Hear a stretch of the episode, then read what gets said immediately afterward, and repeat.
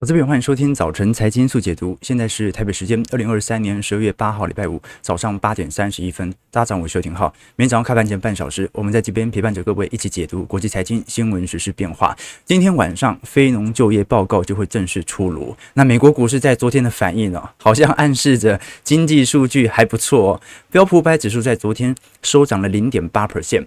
道琼小涨了六十点，可是我们要观察昨天的全指股涨幅非常凶猛啊，A N D 超微的部分飙涨了接近九个 percent 啊！Google 母公司在昨天所推出的人工智慧模型啊，也受到股价的强弹。纳斯达克指数昨天是大涨了一点三 percent，费半本来在。过去两周沉寂蛮久的，过去几周都是道琼在涨啊，费半昨天是飙涨了二点八 percent，而且呢，我们可以观察到本周其实有一系列好坏参半的经济数据当中，在昨天所公布的劳动力的数据反而是不错的。你像是上周初领申请失业救济金的人数啊，是低于市场预期，创了七月份以来的最大降幅。诶，那非农变少好像就没有太大的冲击了。非农变少只是很有可能是因为能工作都已经工作了，能够开出的。工作岗位都已经开出来了，所以现在就业岗位有一点收缩，但是领失业金的人数也没有因此而创多啊。我们可以观察，在美国十年期公债殖利率的表现，昨天稍微小幅上涨到四点一二九 percent，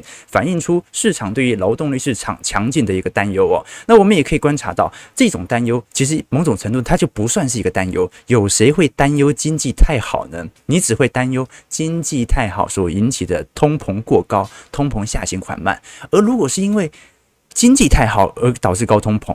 并不是因为输入性通膨，并不是因为供应链问题而引起的高通膨，那其实我觉得就没有什么好担心的。我们其实不排斥通膨，我们只是排斥工资水平跑不赢通膨，而经济型的通膨它本身就会带动显著的我们看到的薪资水平的上行哦。那昨天我们跟投资朋友提到，因为这一次十一月份的美国民间就业人数小 ADP 哦是增加十点三万人，比低于是十月份的十点六万人，所以呢，照来讲哦，非农就业数据在今天晚上的公告应该不会太亮丽，但是现在股价又这样反应，我们今天就要问一个问题，就是我们都很清楚，其实整个二零二三年是一个标准的景气下行格局哦。那消费的走皮是正在发生的，那就有一个问题要提出了，就是明明所有指标都说它要衰退了，为什么美国的经济到现在迟迟还是没有衰退呢？首先，其实有部分产业，如果我们把科技股给拿掉的话，美国经济很有可能早就已经进入衰退了。哈，这就好像。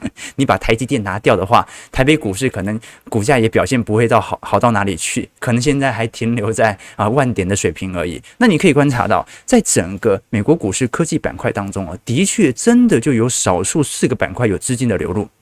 其他资金都在流出，所以从市场的评价来看，现在正在复苏的产业其实不算太多。最为明显的就是属于科技业，再来像是服务通讯类、消费性电子产品或者一些公用事业。但是其他的部分就非常明显了，你观察到像是一些材料类股啦、金融类股啊。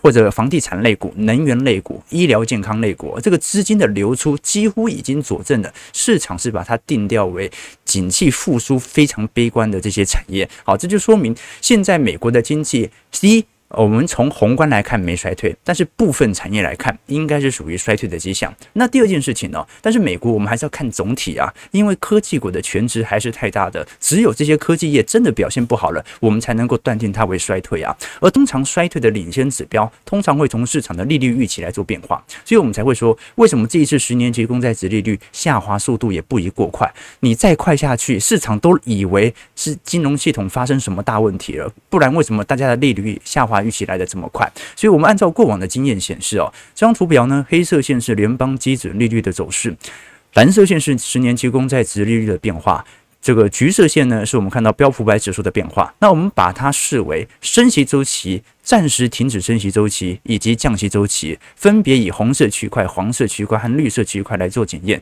那各位可以发现同一个现象哦，首先整个。标普百指数在暂时停止升息当下，我们看到的橘色线在黄色区块当中，大多数都还在一个走高格局。也就是说，只要联总会没有正式的降息之前，整个多头的氛围是不容易结束的，而且很有可能会有进一进一步的一个飙涨段哦。这是第一件事情。好，那第二件事情是，那通常什么时候联准会会进入到降息格局呢？它有没有领先指标？有的。就是可以观察蓝色线十年期公债殖利率。我们可以观察到，你像是在二零一九年联准会的预防性降息之前，十年期公债殖利率已经进入到崩跌段当中。那两千零六年到两千零七年也是一样，明明联邦基准利率就保持在高位震荡不动，可是十年期公债殖利率啊，已经有开始显著走皮的迹象存在了。所以这些现象都足以去了解说，十年期公债殖利率是市场的重要定锚的现象。现在呢，也不宜回档过多。如果一路就这样回档下去，哦，那基本上整个景气就进入到显著的崩跌段了。好，所以现在的真正的问题就在于哦，美国现在还迟迟没有那种啊，你看出来联总会好像也不是很有意愿说，呃，我就要符合市场预期的，明年三月就要降息。我只是告诉你，我升息可能结束，我释放的讯号是这样。原因为何？第一，他想要维持目前资本市场上的多头的氛围。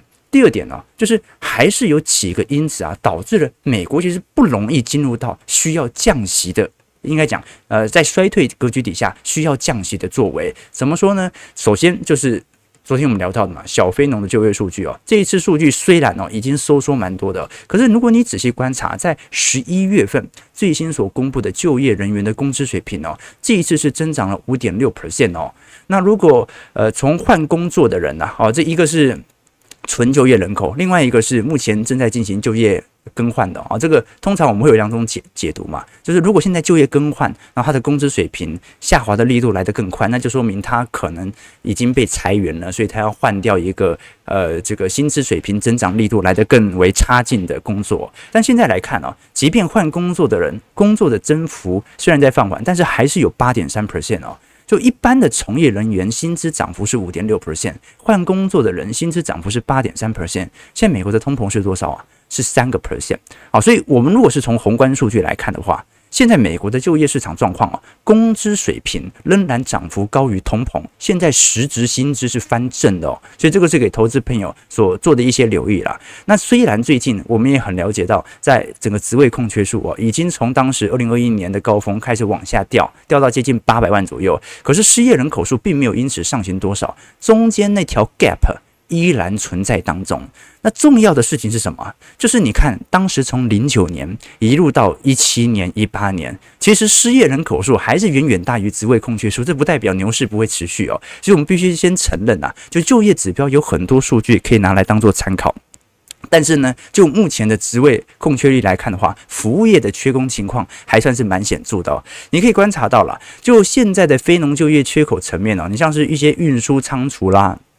或者一些专业商业服务类啦、教育健康啦、银建类啊，其实缺口来看还算是蛮大的哦。那虽然美国的平均时薪年增率正在慢慢的递缓，你只要确保它递缓的速度哦，不要跟通膨形成死亡交叉，那压力基本上就不会太大。当然了，这个只是我的想法，呃，也很有可能人家会认为说工资水平、劳动市场它只是一个落后反应啊。不过呢，我认为现在这种状态，我们对照的通膨数据也是一个落后指标啊，所以落后比落后，我们就可以得出至少过去几个季度我们的经济形势的预判是没有太大问题的，没有想象中来的差。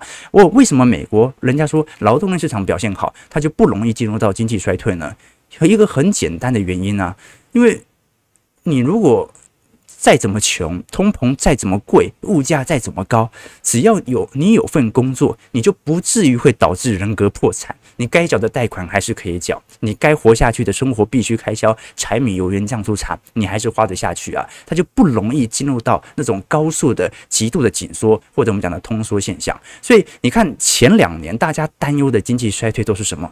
都不是这种传统式的，我们讲的景气循环式的衰退，我们担心的都是那种停滞性通膨的衰退，是一九七零年代两次石油危机所导致那种高通膨、高失业的那种衰退。好，那现在的状态就是通膨。率其实已经有蛮明显递缓的迹象了。原油价格昨天西德州还是收在七十美元以下每桶，所以在这种状态底下，反而就导致了就业市场现在就是拖住美国难以进入到衰退的一个重要关键指标。那当然了，过去我们跟投资朋友提过，这个就业市场之所以现在如此极端的繁荣。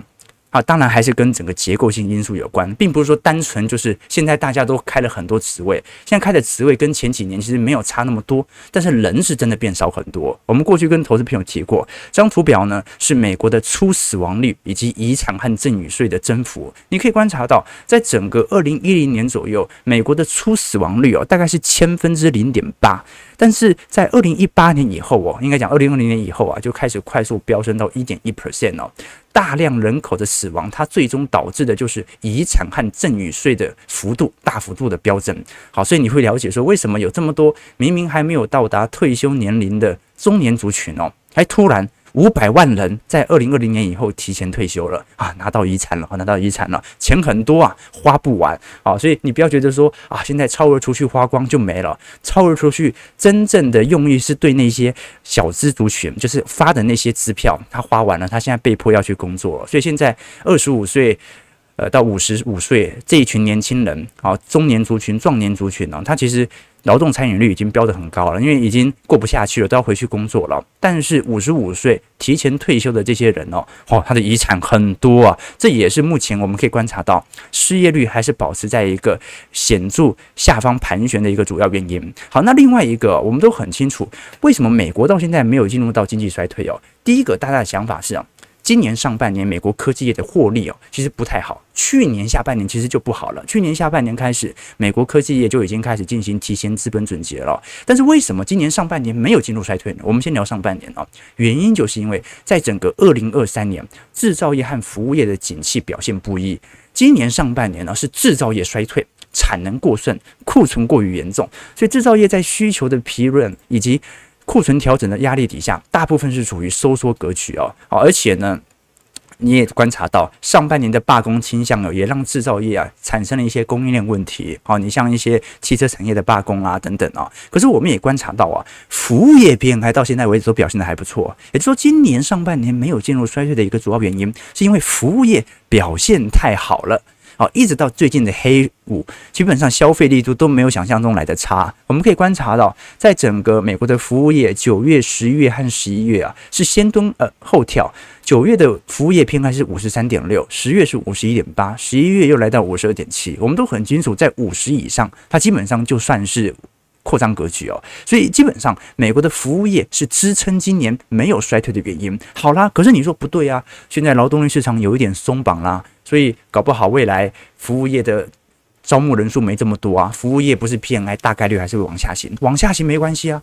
科技业的获利是不是在今年三四季度好转了？这过去我们追踪了嘛。现在制造业要复苏了，服务业就算下去那又如何呢？所以哦，我们才会把它定调为本轮就算发生衰退哦，也叫做标准的。滚动式衰退，滚动式衰退的绝对定义哦，就是它没有一项指标告诉你，所有指标都已经进入到显著的紧缩格局哦，它是每每。一两个月就告诉你这个指标下行了，但是也没隔一两个月就告诉你，哎，这个指标已经上行了。这个叫标准的滚动式衰退。我们具体来留意哦，从整个过去一年以来的美国 ISM 制造业和服务业指数的变化，看得很清楚啊。从去年开始，整个制造业就已经进入到显著的下行格局了，服务业却始终保持在一个高强度的支撑。好，这也足以说明市场上其实呃还是有蛮明显那种。对于服务业能够显著支撑经济的一个重要关键要求了。那当然了，有些人会看不同的指标来判断衰退哦。比如说，最近美国劳工部公布了相关卡车工人，我们讲到的职位的，应该讲工作人数啊，应该不算空缺数啊。就目前卡车工人数哦，已经有显著见顶下弯的迹象存在了。那过往的经验显示哦，美国的卡车工人如果见顶下弯，来到半年以上的时候，未来一年内啊，进入经济衰退的几率就特别高了。比如说，二零二零年，早在一九年的时候就已经见顶下弯了；二零零八年的衰退，早在零六年底、零七年初就已经下弯了。那一九九九年其实也是一样的状况哦。好，那现在的卡车工人的下弯是不是有这样的一个问题呢？首先，我个人认为哦，我们不能以单一指标来判断是否会进入严峻衰退的可能性，因为有可能衰退也是轻度衰退嘛。我们必须要有一个清楚的认知哦，就是。本轮很多的结构性现象是影响到目前经济体制能够稳健的原因。你可以观察到，为什么卡车工人数在这几年飙高速度来的这么多？我们有需要这么多的卡车司机吗？那不是无人化、AI 化一直在进行当中吗？一个很简单的原因，因为当年的供应链大乱，让市场啊突然招募了大量的卡车司机，所以你看到不管是卡车的订单、重型卡车订单，还是卡车人数都开始快速的飙高。那现在其实更像一种，我认为类似一种均值回归的现象。好，所以我不见得了啊，所以一样，我保持我的看法没有太大的改变啊。美国民为什么迟迟不进入衰退？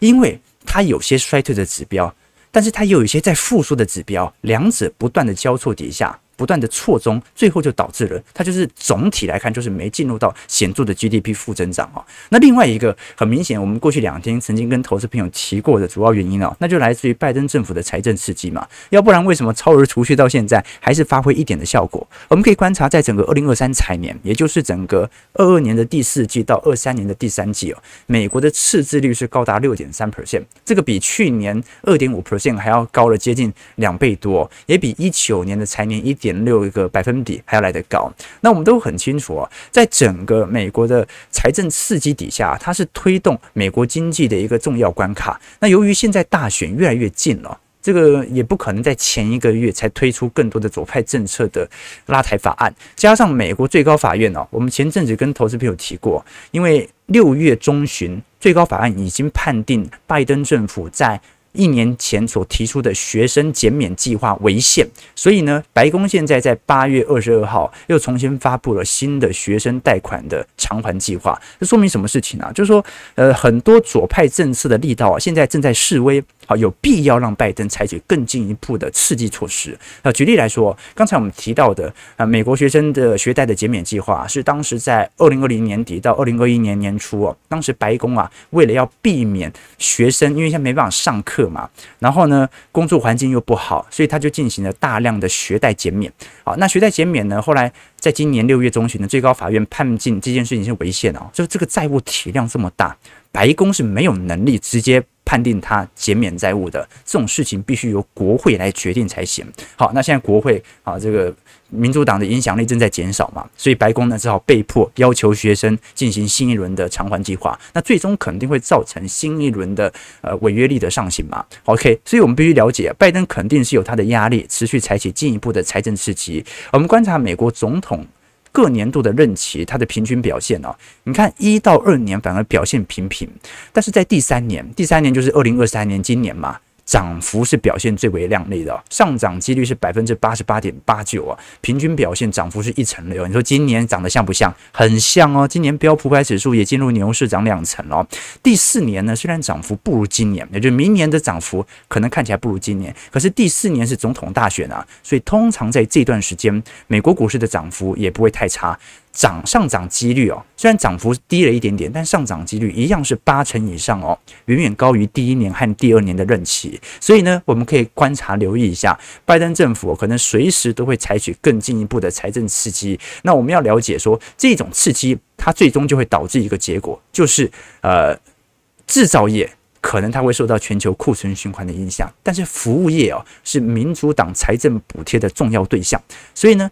制造业如果再萎缩，或者制造业复苏很缓慢，但是服务业持续有韧性的话，那就变成美国它就会经历一场滚动式的衰退。这个滚动式衰退最为显著的特征就是，就是你看不到总 GDP 进入到显著的负增长。好，那第二个特征呢、过去我们提到，就是劳动力市场当中，服务业就业非常非常的强劲，而制造业目前看感觉起来是比较疲软的、哦。我们从红色线也就是非农就业人数的服务业，跟蓝色线非农就业人数的制造业，从比值来看的话，基本上服务业的人数还是形成一个良好的支撑的。加上美国的职位空缺数除以失业人口，现在还是一点三倍，仍然是历史的高原期哦。所以在这种状态底下，压力，呃，我对于经济衰退的冲击就没这么大了。那第三个特征呢，过去我们提过，是经济生产上啊，投资如果遇冷啊，就是收缩的话，而消费具有显著的韧性呢，它就可以拖住整个经济啊，提前销库存。什么意思呢？就是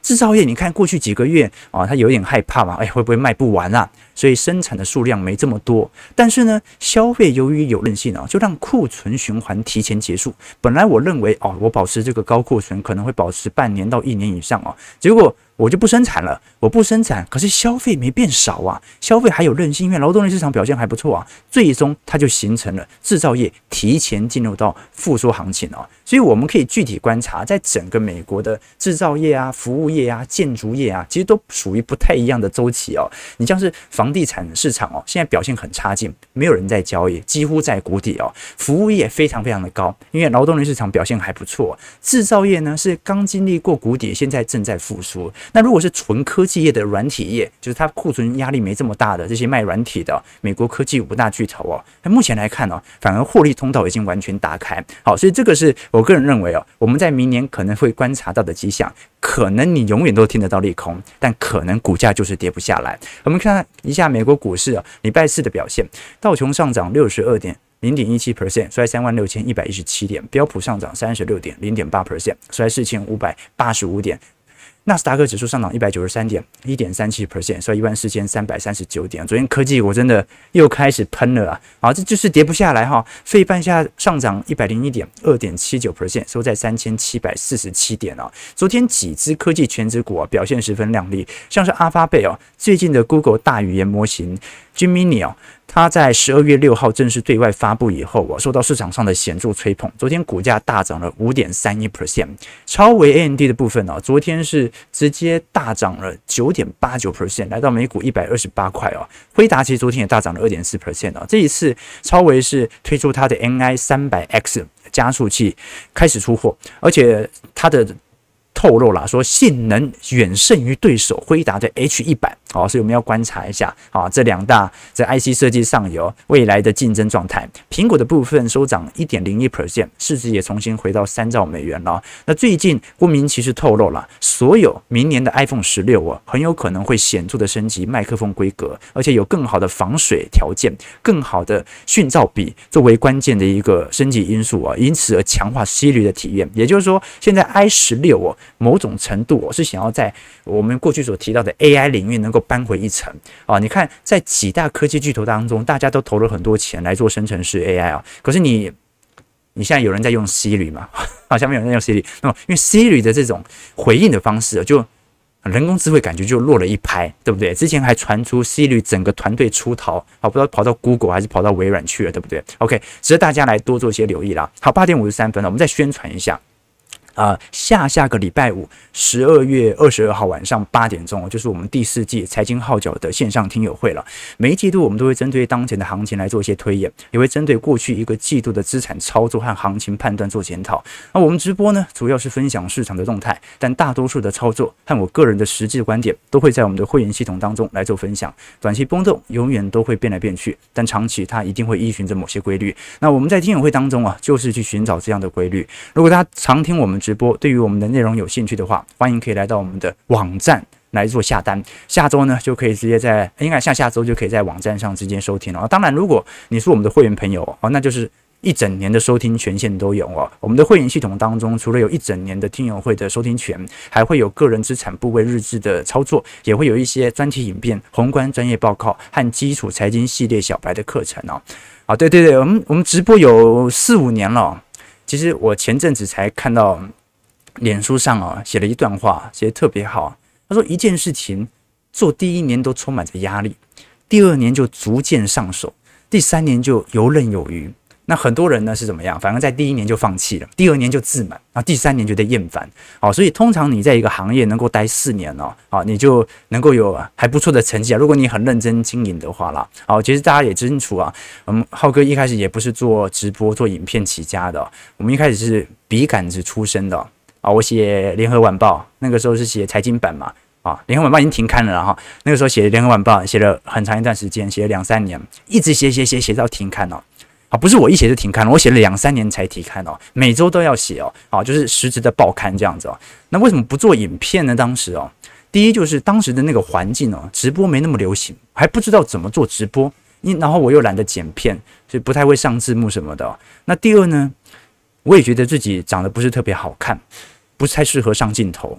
哦，那为什么后来愿意上镜头了？因为我发现有很多长得不好看的录影也在录，所以我就想说，那那我应该也不算太差。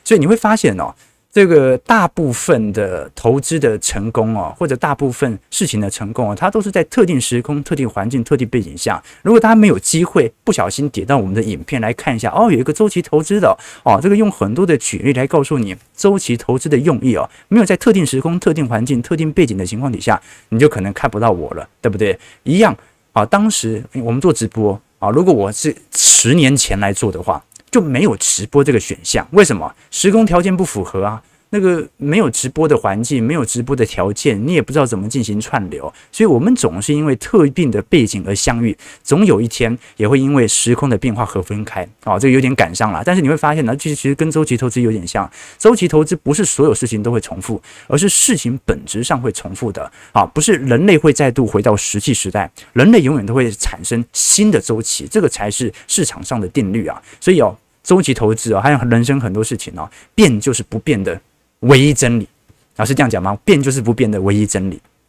以后你女朋友跟你说你变了哦，你就这样回她啊，变就是不变的唯一真理。OK，后果自负，对不对？好的，网友问说，浩哥后面的牛有什么寓意吗？后面的牛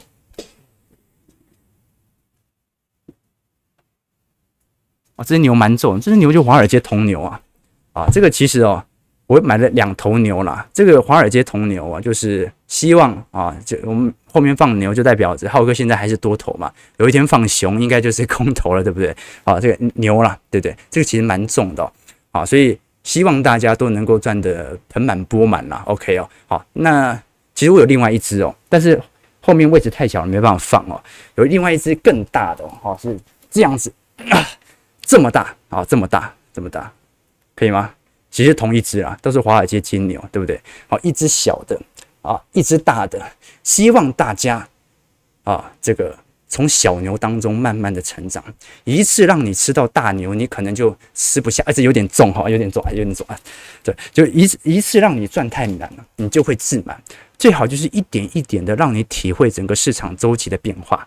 OK，啊，这因为这个太大了，没办法放后面，所以我才放这只小的。对不对？我也希望大家，你不要一次赚满太多哦，慢慢赚，慢慢赚，你体会整个周期概念的变化即可。好，八点五十八分，礼拜五啊，我记得，我记得每个礼拜五我们都会跟投资朋友导读一本书，希望大家除了从我们周期投资的思维来学习一些想法以外，也可以从不同的书籍来学习更多的财经理解的知识哦。今天我们推导的这本书哦，啊，在高点特别适合，因为这个时间点如果叫大家去。研究一些股票的书哦，风险太高，这估值短期内乖离推那么高哦，对不对？莫名其妙好像就要创史高了。今天呢，就跟大家导读一些轻松的，叫做《选择经济学》这本《选择经济学》哦，它的作者呢叫做艾里克·安格纳。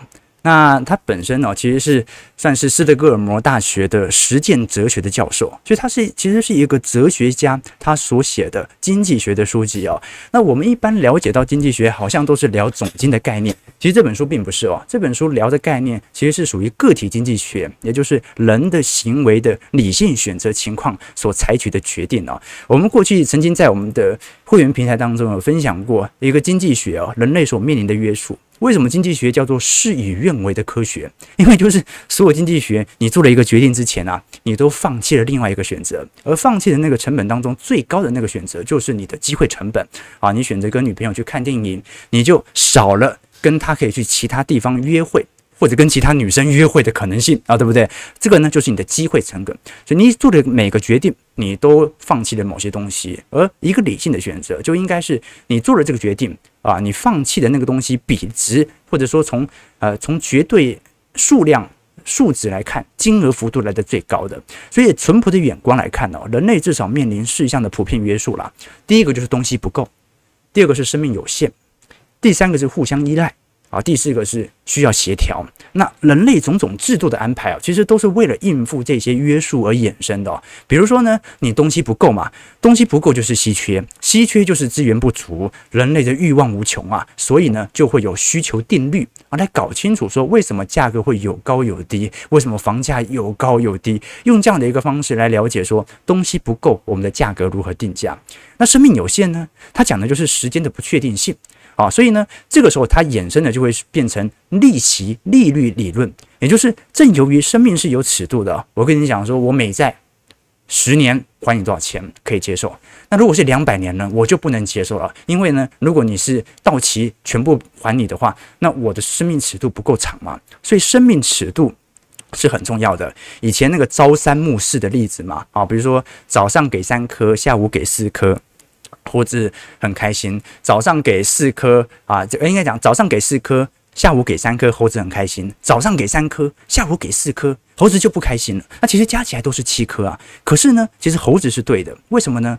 因为如果你早上发了四颗，下午发了三颗，啊，那改成早上发三颗，下午发四颗。如果中午的时候死了，主人死了怎么办？这说明一件事情呢，就是我等的时间越长，你应该要优先给我进行一些回报，因为时间越长本身就是一种风险的不确定性。所以朝三暮四哦，朝四暮三哦，啊，猴子做的事情是对的，因为生命有限，我们要有利息理论。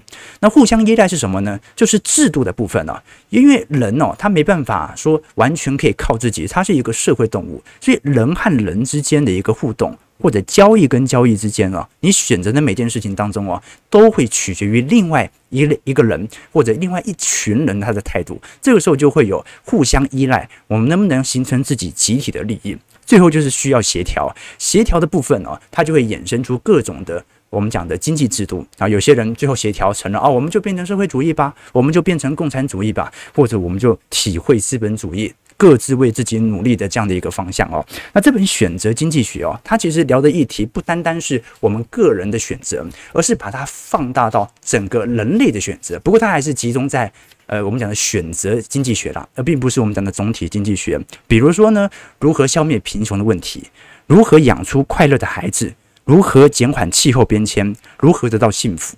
如何避免过度的自信？如何致富？而里头呢，都有非常多有趣的以个体经济学选择的方向来跟投资朋友做一些导读，好不好？那我们一样啦。啊，这本书天下文化出版，天下出版必属精品。我们每一个礼拜五都会抽出两本书送给我们的投资朋友啊。如果大家有兴趣的话，可以在我们直播结束之后，在频道底下留言，小编啊，应该在礼拜日、礼拜一就会抽出。投资朋友，好，那不要在聊天室留言了，因为到时候没没办法这样子回复你哦。OK，提供给投资朋友多做一些参考。如果大家有兴趣的话，也可以直接好上博客来，好金石堂直接买回家，好用几百块买一个人终其一生的思想，我觉得是很有意义的。好，台北股市大涨一百六十九点，今天成交量能有三千亿哦，收一万七千四百四十七点。昨天美股大涨嘛，今天又稍微拉上来了。OK。没错，没错，时间是很有意义的，时间本身就是金钱呢。啊，牛哪里买的？我又忘记了，很久以前买的，淘宝买的吧，还是虾皮啊？啊，反正都大陆的东西嘛，对不对？啊，对，抽牛，每个人都说抽牛，哎，抽书好不好？书给你的知识是一辈子的，牛啊，牛牛也很多，哎，对对对，OK OK OK，没错没错，对不对？这真的很大只，哎，没错没错，OK 啊。啊，牛去哪里买啊？对对对对对，训练适合训练二头肌。我大学也买了很多哑铃了，只有搬宿舍才知道有多重。OK，对对对，买多少钱哦？有点忘记了，不贵啦。啊，这个你想要赚钱哦，这种开销就不能省，对不对？哦，这个是必要开销啊，这个是我们能够获利关键的主要原因呐。好了好了，今天。今天讲到真的差不多了，这个东西真的有点大。OK，好，差不多，感谢各位的参与哦。如果喜欢我们节目，记得帮我们按赞加分享。我们就下礼拜一早晨财经速解读再相见。祝各位投资朋友开盘顺利，操盘愉快。